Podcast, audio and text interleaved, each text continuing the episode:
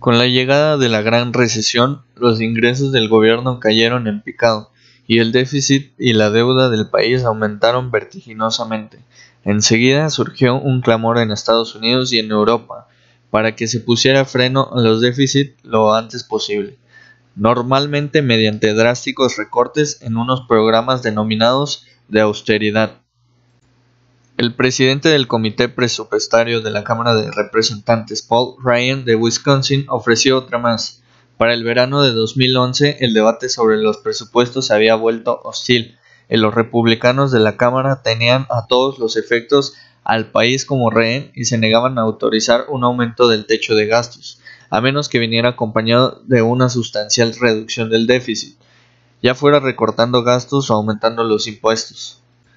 En la historia de los déficits es posible que ahora resulte difícil recordarlo, pero tan solo una década antes de que los déficits aparentemente descontrolados apuraran a lo más alto de la agenda de las políticas del país, este tuvo grandes superávit de aproximadamente del 2% del PIB.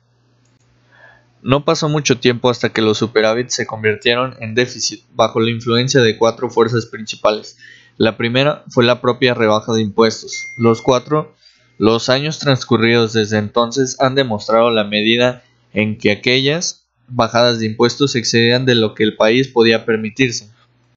Al mismo tiempo que Estados Unidos luchaba en esas guerras, también incrementaba sus demás partidas de gastos militares en cientos de miles de millones de dólares, como por ejemplo en gastos que los críticos decían que eran unas armas que no funcionaban, o contra unos enemigos que no existían. El coste de los sistemas de armamento se ha disparado, aunque el gobierno haya intentado ponerle freno.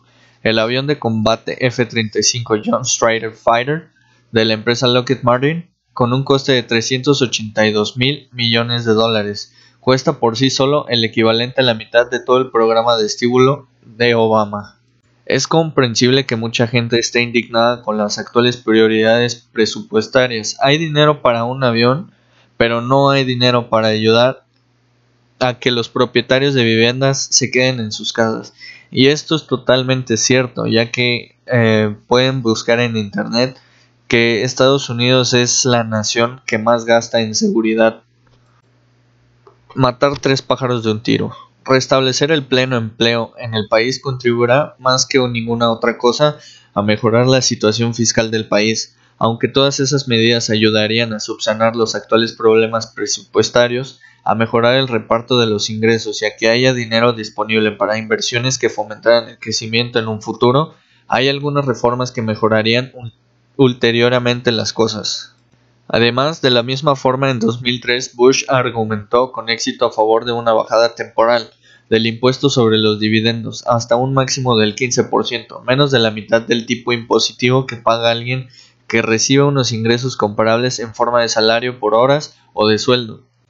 Un principio básico de la teoría económica sostiene que es muy eficiente grabar las rentas porque este tipo de impuestos no provoca ninguna distorsión, un impuesto sobre las rentas de la tierra no provoca que la tierra desaparezca.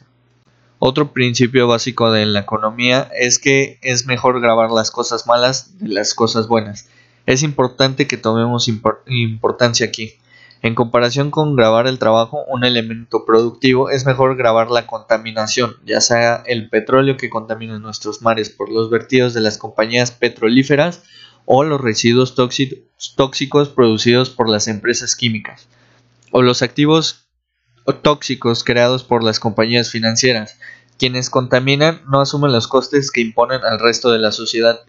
Anteriormente en, en otros semestres había escuchado un término que se llama responsabilidad social, que sí, tú puedes ser la mejor empresa del mundo, pero tienes que tener una responsabilidad social porque estás eh, generando ingresos a través de recursos naturales y estos puede que estén contaminando y afectando a la sociedad. Es por eso que tienes que realizar acciones que fomenten no contaminar tanto o no afectar tanto a una sociedad. Un impuesto ayudaría a corregir esa distorsión, porque desincentivaría las actividades que crean externalidades negativas y trasladaría recursos donde las contribuciones sociales fueran mayores. A lo que yo entiendo es que poniendo un impuesto en en cosas negativas ayudaría a que por lo menos se consiga una remuneración económica bastante fuerte en, en situaciones donde existen, existen cosas negativas como la contaminación y los residuos tóxicos.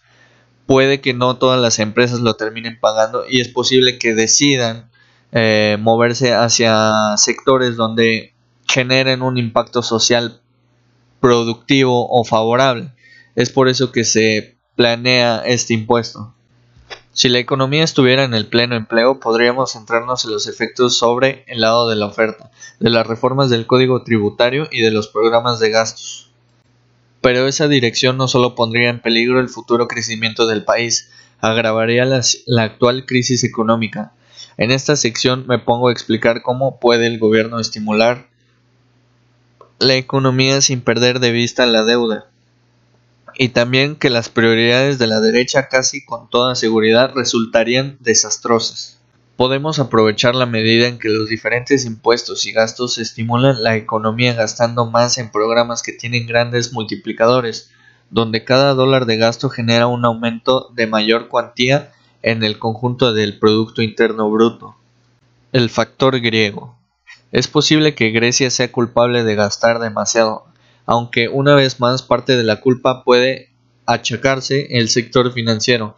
Un banco estadounidense ayudó a un gobierno anterior a ocultar su situación fiscal, tanto a sus ciudadanos como a la Unión Europea, a base de utilizar derivados financieros.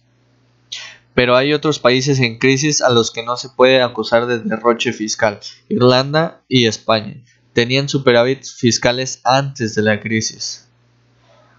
Ahora bien, el mercado podría estar equivocado, pero entonces las agencias de calificación que rebajaron la nota de Estados Unidos tendrían que haber explicado por qué el mercado estaba equivocado y por qué creían que había un riesgo de inflación mucho más alto de lo que pensaba el mercado.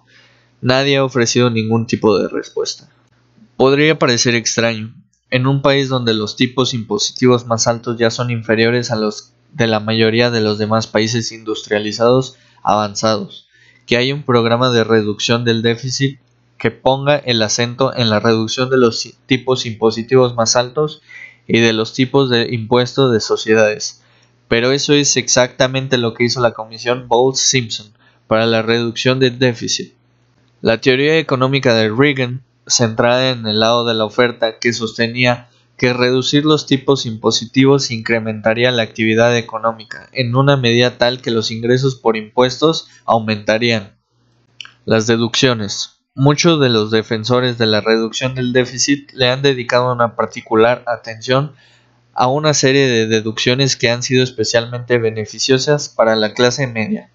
La degravación del interés de las hipotecas y la deducción de las prestaciones de atención sanitaria. La mayoría de economistas habría apoyado la eliminación de la deducción por hipoteca de la vivienda habitual, que da lugar a un gasto excesivo en vivienda. El gobierno estaba, a todos los efectos, subvencionado a el endeudamiento, otra subvención oculta a los banqueros, que se contaban entre los verdaderos beneficiarios de estas medidas.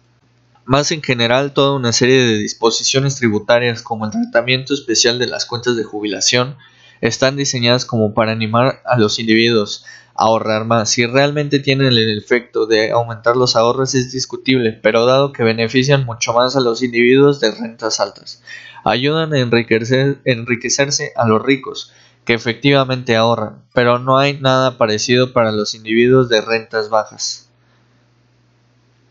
Los mitos. Como hemos explicado, la historia y la teoría apartan argumentos convincentes en contra de la economía del lado de la oferta, pero hoy en día eso ya es casi irrelevante. La responsabilidad de la política macroeconómica, de las políticas monetaria y fiscal, es mantener la economía en el pleno empleo.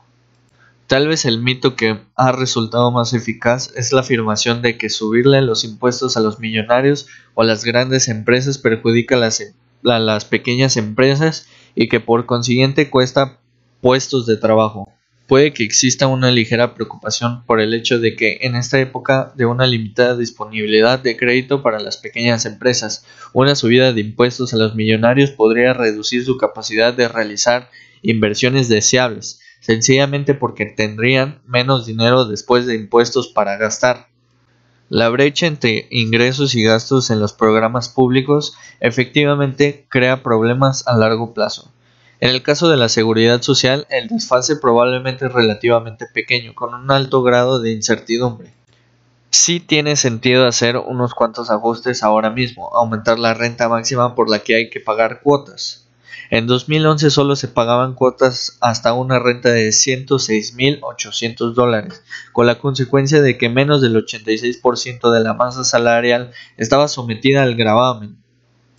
El programa de la seguridad social ha tenido un éxito impresionante ya que no solo ha eliminado prácticamente la pobreza entre los mayores, sino que también ha proporcionado un tipo de seguridad que no puede igualar ningún programa de seguro privado.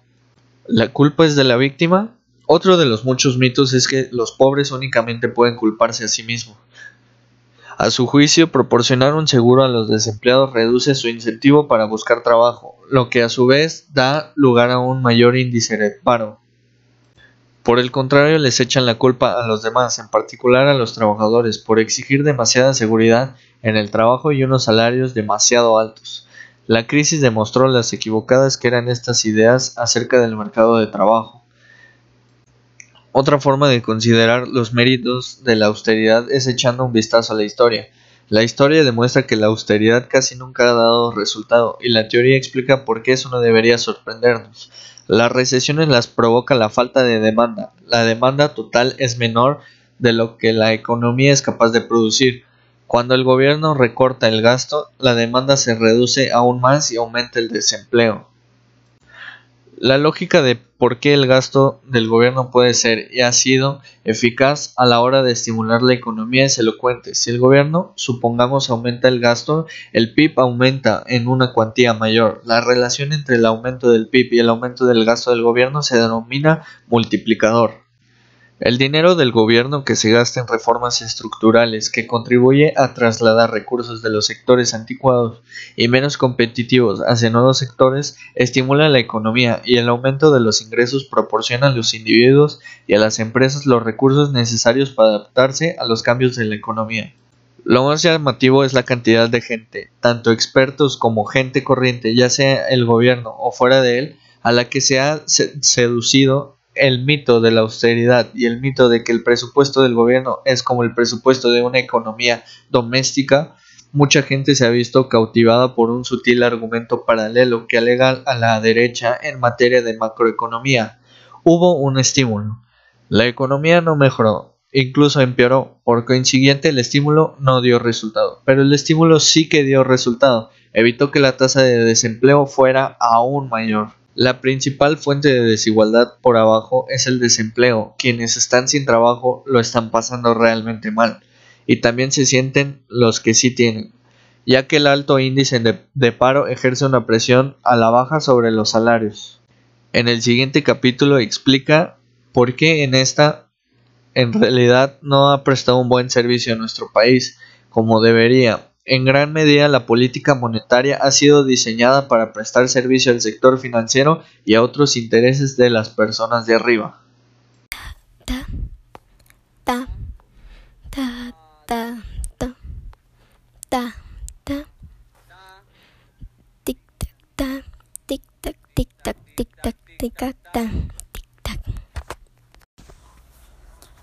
Hola, ¿cómo estás? Bueno, eh... Quería empezar por decir que... Gracias.